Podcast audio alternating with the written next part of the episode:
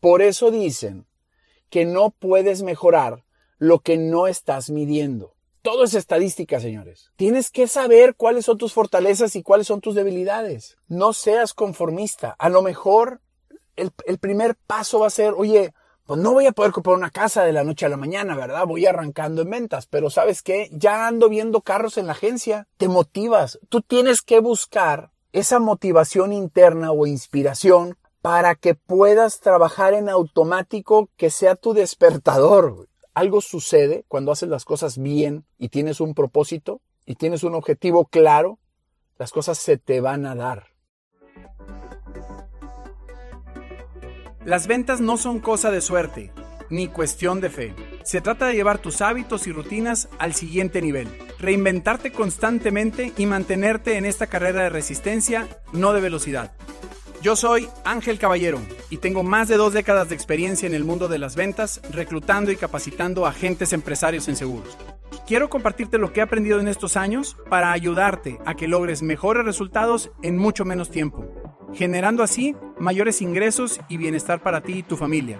Bienvenido a Reinvéndete, nuestra comunidad de colaboración en la que aprenderás los puntos clave para concretar grandes ventas disfrutando el proceso. ¿Estás listo para reinvenderte?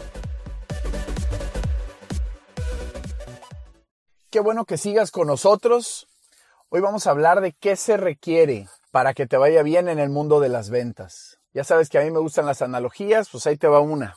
Imagínate que tú eres un papá, tiene dos hijos, cuates, y pues buscando que a ellos les vaya muy bien, los mandas a estudiar al extranjero. Ya regresan a tu ciudad y uno de ellos te dice, papá, yo ya sé qué quiero ser. Ah, caray, a ver, échale. No, pues mira, yo estudié ingeniero industrial, conozco de procesos, me acabo de asociar con el nieto de la cadena Wendy's y eh, soy amigo, me hice amigo también del nieto del banquero más grande ahí de Texas, el nieto de Nacho Galván. Y entonces ya vamos a arrancar en México con varias franquicias, una marca propia. Y bueno, pues yo estoy seguro que siguiendo todo lo de copiando un poquito a Wendy's y con el dinero de, del abuelito de Nacho Galván, con eso la vamos a hacer. El otro se perdió en Estados Unidos, se fue a la fiesta. Él sí, para que veas que este, vivió la vida y no se preparó. Y entonces no hizo amigos, no estudió procesos, pero está viendo cómo el hermano se está preparando para poner estos Wendy's, pero con otra marca ahora en México. Dice, papá, se me hace que yo también voy a vender hamburguesas. Ay, en la madre. A ver, mijito, ¿y tú con quién te asociaste? No, no. A ver, hamburguesas, pues todos sabemos hacer hamburguesas, papá. A ver, yo, tú sabes que yo soy bien jalador. ¿Y dónde va a estar tus sucursales? No, no, no. Ahorita, como no tenemos dinero, no te quiero ya pedir más, pues ya le metiste mucho. Préstame tu asador. Yo ya ubiqué, voy a comprar el pan en Costco. Ahí está muy bueno y vamos a empezar a vender hamburguesas aquí primero con los vecinos. Es más, voy a salir a la esquina y voy a empezar a regalar ahí unos triangulitos de hamburguesa, las voy a partir en ocho y esa va a ser mi propaganda. Pregunta, si tú fueras el papá, ¿cuál de los dos hijos te preocuparía más? ¿El que se asoció con, con cuates que ya saben de franquicia, que ya traen créditos, que ya traen todo? ¿O te preocuparía más el otro que está arrancando en la fonda? sin duda el que va a empezar una fondita, además en la cochera de tu casa. ¿Por qué te estoy comentando todo esto? En ventas es igual. Tú puedes ser el vendedor que convirtió su proceso en una franquicia o puedes ser el vendedor que no se preparó, que piensa que los vendedores somos fiesteros, que sí lo somos, pero a ver, como dice un amigo, ven a uno y creen que es fácil. Vender es una línea de procesos. A ver, pensemos, por favor, te voy a poner un ejemplo bien tonto, pero a ver, todos ubican una tortillería cerca de su casa, de esas de barrio. A ver, estoy hablando de la gente arriba de 40, 45 años, siempre nuestras mamás nos mandaban a la tortillería y si no, bueno, pues acércate a la tortillería del supermercado. Tú te vas a dar cuenta que ellos tienen, por un lado, la materia prima, después hay una línea, este, que es una banda en donde ya la tortilla cae en forma de tortilla y pasa y se mete a un horno y luego después eh, sale por el horno perfectamente, todas igualitas, cocidas, no hay una que se tostó ni nada, nada.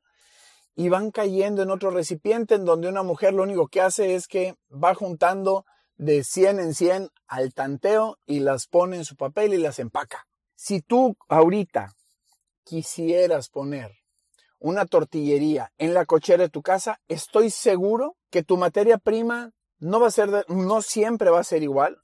¿Por qué? Porque resulta que antes se la comprabas a un proveedor A, después ese proveedor A cerró o se le acabó el producto, tú no te preparaste, entonces tuviste que ir corriendo con el proveedor B y quizás no encontraste la misma calidad. Tú tendrías que pensar en que si vas a poner una tortillería, tienes que ser como los grandes y decir, a ver, tengo que tener no un proveedor, tengo que tener 10 proveedores.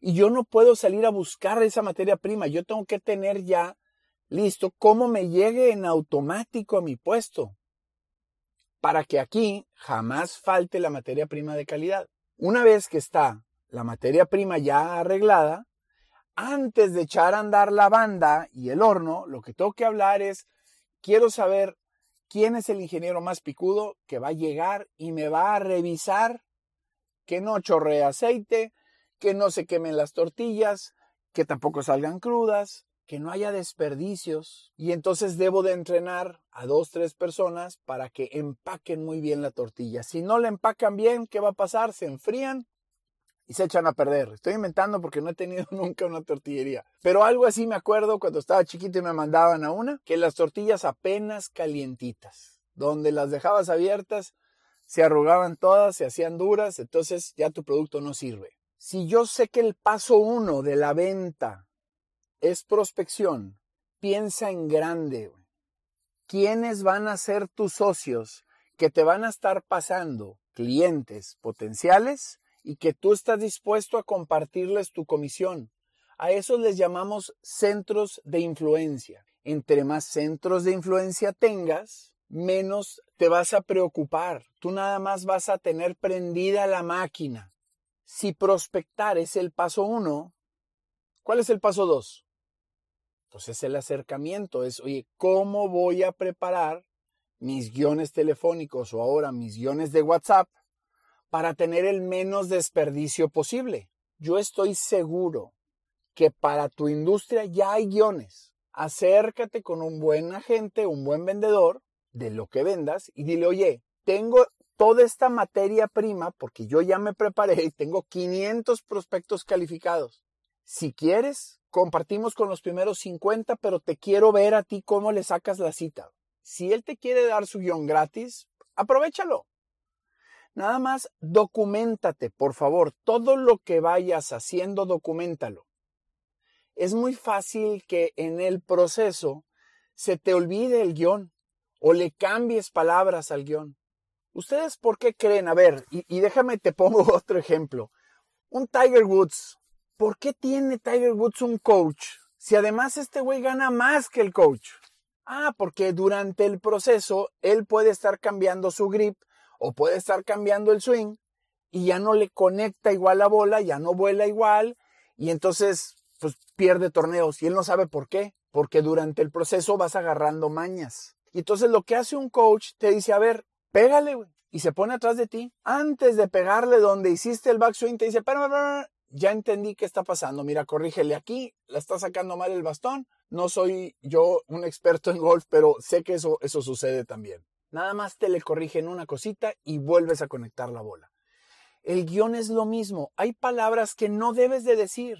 Tu estado de ánimo es muy importante al hablar y a veces no te estás dando cuenta, pero traes tantas broncas que el cliente no te está escuchando. Dice, oye, espérame, güey, ¿quién me habló, güey? No quiero yo tratar con este amargado, no quiero tratar con este cuate, se le ve la tristeza, güey o se le ve la agresividad y se le ve el signo de pesos y se ve que si le doy una cita no me lo voy a quitar de encima. Creo que los que somos vendedores ya saben de lo que yo estoy hablando. Entonces, tú tienes que afinar muy bien tu guion y anótalo.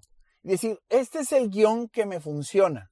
Ahora, debes de tener varios guiones. El guion para referidos y el guion para los amigos. Y si yo voy a hablar con un amigo, imagínate que yo hablo con el de siempre y sabe que soy así mal hablado y todo.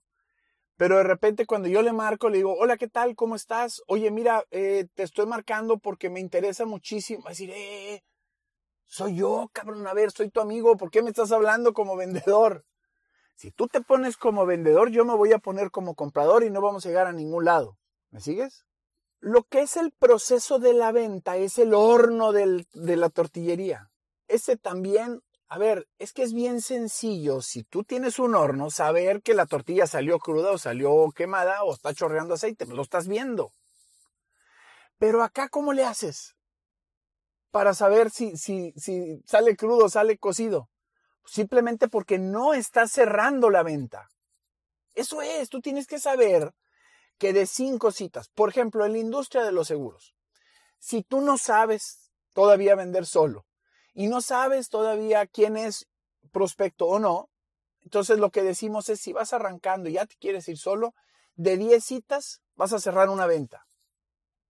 Si vas acompañado de cinco citas vas a cerrar una venta. ¿Por qué? Porque quizás nos llevaste con alguien que no era prospecto. Todavía no afinas bien la puntería y fuiste con alguien que a lo mejor sí tiene mucho dinero, pero le vale más su familia. Ese cuate, por favor, no vayas a verlo. Si tú en la industria que estés, tú llevas 10 llamadas y no has sacado una cita, frénate. Seguramente estás dejando de hacer algo. Y si de 10 citas no estás cerrando una venta, frénate. Tú puedes pedirle una retro a un compañero o puedes pedirle una retro a tu cliente. Antes de irte, Ok, no te interesó mis servicios. Ok, ¿me pudieras llenar esta pequeña encuesta? Te robo tres minutos. Quiero ser mejor. A ver, por favor, déjame entender. Y haces una pequeña encuesta de salida. ¿Qué fue lo que no te gustó? ¿Por qué no te vas a quedar con mi producto mi servicio? Cuéntame.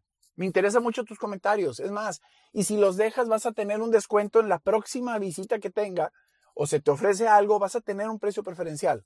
Pero lléname esta encuesta, por favor. No me quiero meter ahorita en el proceso de la venta, porque se me hace que eso es otro capítulo completito, pero tú tienes que saber qué venta sí te funciona y qué venta no te funciona. Cuando tú veas que de tres está cerrando una, documentalo. Por lo pronto, ahí me voy a quedar de 3-1. Si de repente dices, oye, ahora estoy cerrando de 2-1, ¿qué estoy haciendo diferente? Documentalo si tú fueras esta línea de producción, yo estoy seguro que antes de arrancar la planta, debiste haber hecho pruebas. Oye, a ver, ingeniero, súbele al horno. Quiero ver cómo salen las tortillas. Oye, no, están saliendo muy quemadas. A ver, bájale tantito. No, están saliendo muy crudas. Oye, a ver, ya están saliendo bien, pero no están cayendo en el recipiente para empacarlas. Hay que alinearla. Cuando estás con intangibles, es bien difícil alinear. ¿Qué alinea si no lo estás viendo? Entonces, por eso dicen que no puedes mejorar lo que no estás midiendo. Todo es estadística, señores. Y a lo mejor, fíjate, déjame, a lo mejor de 20, sí, hace Ángel, yo de 20 cierro una. Y tú de 5 cierras una, sí, nomás que yo hago 20 citas por semana. Y tú haces 5 citas al mes, yo voy a ganar más lana que tú. Es cierto. Tienes que saber cuáles son tus fortalezas y cuáles son tus debilidades. O a lo mejor tú, igual, los dos cerramos de 5 una, pero tu venta es más pequeña que la mía. Nada más que tú haces 20 citas a la semana, yo hago 5 citas a la semana, o ganamos lo mismo, o a lo mejor hasta ganas más que yo. Cuando sepas cuál es tu venta, piensa por favor en esa cocina de McDonald's, en donde hasta fotografías tienen, porque yo no sé cómo le hacen estos canijos, pero Tú vas a McDonald's de Estados Unidos, vas a McDonald's de México y te sirven la misma hamburguesa. Pero es que ves la misma cocina y ves las mismas fotos. Vienen los pepinillos acomodados igual, viene la misma embarrada de mayonesa, viene todo exactamente igual. Entonces, si tú estás pensando como aquel hijo que se asoció con gente para tener prospectos, que pediste un crédito, que en este caso por favor no te endeudes, pero sí ponte un tiburón, no seas conformista. A lo mejor el, primer paso va a ser, oye, pues no voy a poder comprar una casa de la noche a la mañana, ¿verdad? Voy arrancando en ventas, pero ¿sabes qué? Ya ando viendo carros en la agencia y vas y visitas carros, te motivas. Tú tienes que buscar esa motivación interna o inspiración para que puedas trabajar en automático que sea tu despertador. Hay algo que le llaman visualización creativa. Y eso es ya me vi, güey, manejando este carro. Entonces, tú te pones un tiburoncito en la bañera suficiente para que te esté dando mordidas, pero no te mate, ¿ok? Eso puede ser el crédito de un carro. Y si tienes un proceso en la venta, ¿qué crees que va a pasar? Tarde o temprano el mundo va a conspirar. Esto ya lo hemos dicho. Se alinean los planetas. Algo sucede cuando haces las cosas bien y tienes un propósito y tienes un objetivo claro, las cosas se te van a dar. Yo estoy seguro que es cuestión de tiempo. Si tienes todo empaquetadito, tienes tu vision board, tienes tu mapa de sueños enfrente, tú ya sabes que vas por tal carro y, pon sueños a corto plazo, a mediano plazo y a largo plazo, ¿ok? También es válido poner tu casa desde un principio, ¿por qué no? Nadie te va a frenar. Vas a estar automotivado, que eso es lo que todo mundo queremos. Estar automotivado. Y júntate con los buenos, por favor. Si estás en un equipo de ventas, no existe en ningún equipo el 100% de los vendedores productivos. No es cierto. Siempre existe el 80-20. Entonces, por favor, donde entres, te me juntas con los de 20%, los que sí son positivos, los que sí están cerrando. Si eres ese cuate de los dos hijos que siempre te juntaste con los fuertes, con los buenos, vas a llegar y vas a tener proyectos buenos. Tú eres el promedio de la gente con la que te juntes. Yo espero que esta plática te haya servido para ubicar cómo estás. Todavía estás en tiempo para cambiar si es que estabas tú como el, como el hijo que se la pasó de fiesta y que su papá estaba invirtiendo en él. Todavía se vale que te cambies. Ahora puede ser el otro hijo y aprovecha. Tú tienes a tu alrededor mucha gente valiosa que te puede apoyar. Por lo general somos más los buenos que los malos. Hay más gente que te quiere ver triunfar que la gente que te quiere ver tropezar. Apóyate con ellos. Oye, y se vale juntar a tres, cuatro empresarios y decirles, oigan, necesito hacer una junta de consejo con ustedes. Los quiero de consejeros. Claro que se vale. Les regalas una botella de tequila a cada quien por escuchar tu proyecto y diles, oigan, ¿cómo harían ustedes distinto esto que estoy haciendo yo para que me dé mejor resultado? Y agarra por lo general la gente grande, la gente que haya tenido plantas, que haya tenido empresas, te va a decir, oye, a ver, ¿y cómo llevas tu control de costos? ¿Y qué?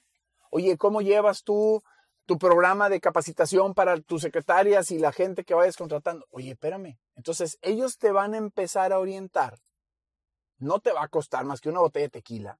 Y por favor, quiero que en un par de meses me comentes, porque para eso son las redes. Tú eres parte de una comunidad. Quiero escucharte, quiero leerte en unos meses y decir, Ángel, hice lo que me dijiste y fíjate que me fue así. Yo estoy seguro que te va a ir muy bien. Y tu testimonio va a ser muy importante para inspirar a los demás. No esperes que alguien te inspire, güey. Quizás a ti te toca ser el que va a inspirar. Créetela. Ponlo a prueba. ¿Ok? Vamos a seguir en contacto. No te pierdas. Gracias por escuchar un episodio más de Reinvéndete. Tu apoyo es muy importante para generar el impacto positivo que buscamos.